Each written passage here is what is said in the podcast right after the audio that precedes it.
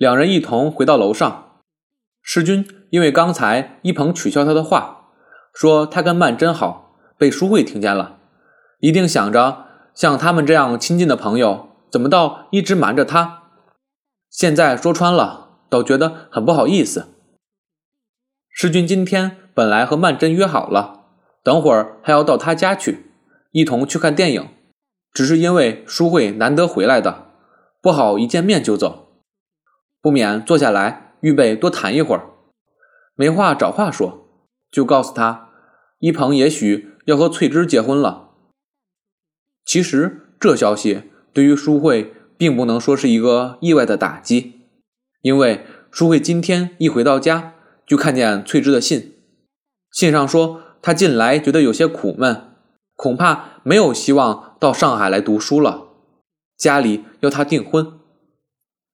不过他没有说出对象是谁，淑慧总以为是他不认识的人，却没有想到是一鹏。他写信告诉他，好像是希望他有点什么表示，可是他又能怎样呢？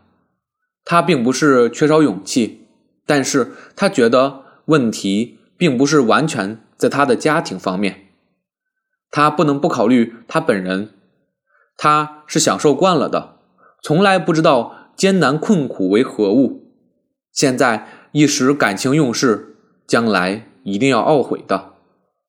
也许他是过虑了，可是他志向不小，不见得才上路就弄上个绊脚石。而现在他要嫁给一鹏了，要是嫁给一个比较好的人，倒也罢了，他也不至于这样难过。他横躺在床上，反过手去，把一双手垫在头底下，无言的望着窗外。窗外大雪纷飞。世君笑道：“一块去看电影，好吧？”淑慧道：“这大雪还出去干嘛？”说着，索性把脚一缩，连着皮鞋就睡到床上去，顺手拖过一床被窝，搭在身上。许太太走进房来，把刚才客人用过的茶杯拿去洗。见淑慧大白天躺在床上，便道：“怎么躺着不舒服呀？”淑慧没好气的答道：“没有。”说她不舒服，倒好像是说她害相思病似的。她很生气。许太太向她的脸色看了一看，又走过来，在她头上摸摸，阴道。看你这样子不对，别是受了凉了，喝一杯酒去去寒气吧。我给你拿来。淑慧也不言语，许太太便把自己家里用广干泡的一瓶酒取了出来。淑慧不耐烦地说：“告诉你没有什么，让我睡一会儿就好了。”许太太道：“好，我搁这儿，随你爱喝不喝。”说着便赌气走了。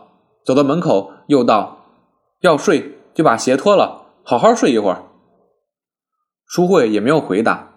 等他走了，他方才坐起身来脱鞋，正在解鞋带一抬头看见桌上的酒，就倒了一杯，喝着解闷儿。但是酒在肚里，事在心里，中间总好像隔着一层，无论喝多少酒，都淹不到心头上去。心里那块东西，要想用烧酒把它泡化了、烫化了，只是不能够。他不知不觉一杯又一杯的喝着。时军到楼下打电话去了，打给曼桢，因为下雪，问他还去不去看电影。结果看电影是作罢了，但是仍旧要他家里去看看他。他们一打电话。绝不是三言两语可以结束的。等他挂上电话，回到楼上，一进门就闻见满房酒气扑鼻，不觉笑道：“咦，不是说不喝，怎么把一瓶酒都喝完了？”许太太在房门外走过来，便向淑慧嚷道：“你今天怎么了？让你喝一杯避避寒气，你怎么傻喝呀？年年泡了酒总留不住，还没几个月。”都给喝完了。淑慧也不理会，脸上红扑扑的，向床上一倒。见世君穿上大衣，又像要出去的样子，便道：“你还是要出去啊？”世君笑道：“我说好了，要上曼桢那儿去。”淑慧见他仿佛有点扭捏的样子，这才想起一鹏取笑他和曼桢的话，想必倒是真的。看他那高高兴兴的冒雪出门去了，淑慧突然感到一阵凄凉，便一翻身，蒙着头睡了。世君到了曼桢家里，两人围炉谈天，炉子是一只极小的火油炉子。原是烧饭用的，现在搬到房间里来，用它炖水兼取暖。曼桢擦了根洋火，一个一个火眼点过去，倒像是在生日蛋糕上点那一圈小小的蜡烛。因为是星期六下午，他的弟弟妹妹们都在家里，世君现在和他们混得相当熟了。世君向来不喜欢小孩子的。从前住在自己家里，虽然只有一个侄儿，他也常常觉得讨厌。曼桢的弟弟妹妹这样多，他却对他们很有好感。孩子跑马似的，楼上跑到楼下，噔噔噔奔来，在房门口张一张，又逃走了。后来他们到巷堂里堆雪人去了，一幢房子里顿时静了下来。火油炉子烧得久了。火焰渐渐变成美丽的蓝色，蓝汪汪的火，蓝的像水一样。世君道：“曼桢，我们什么时候结婚呢？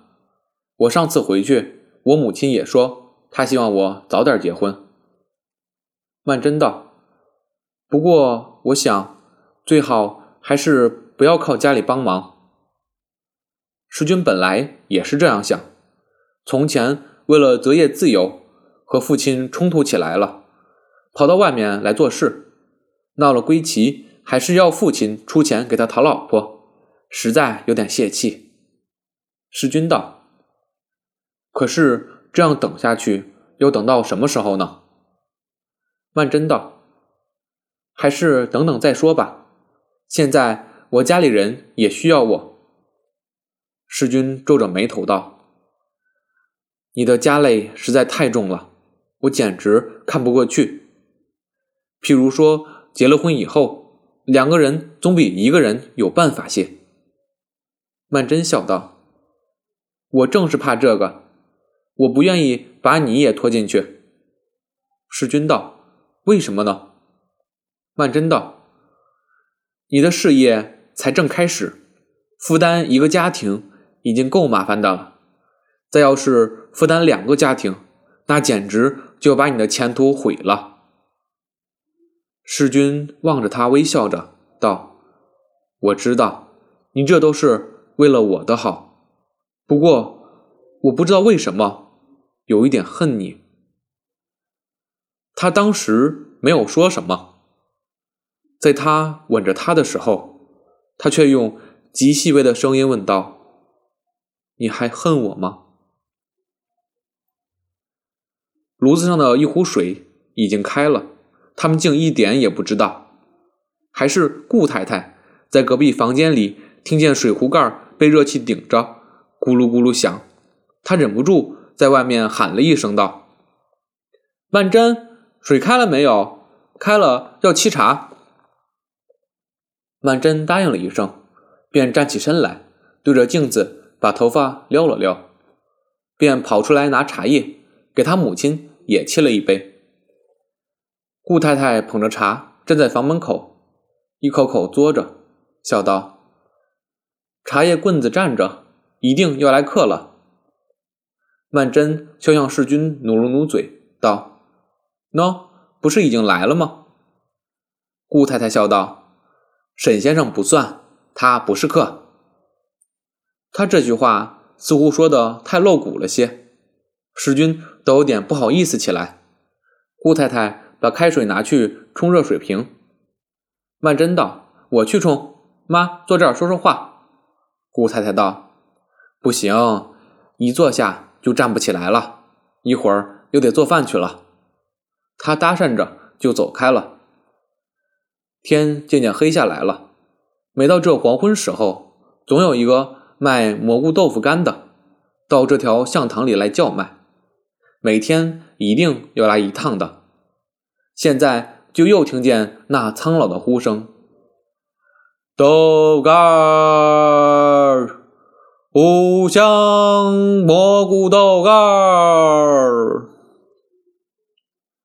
世君笑道。这人倒真是风雨无阻。曼桢道：“哎，从来没有一天不来的。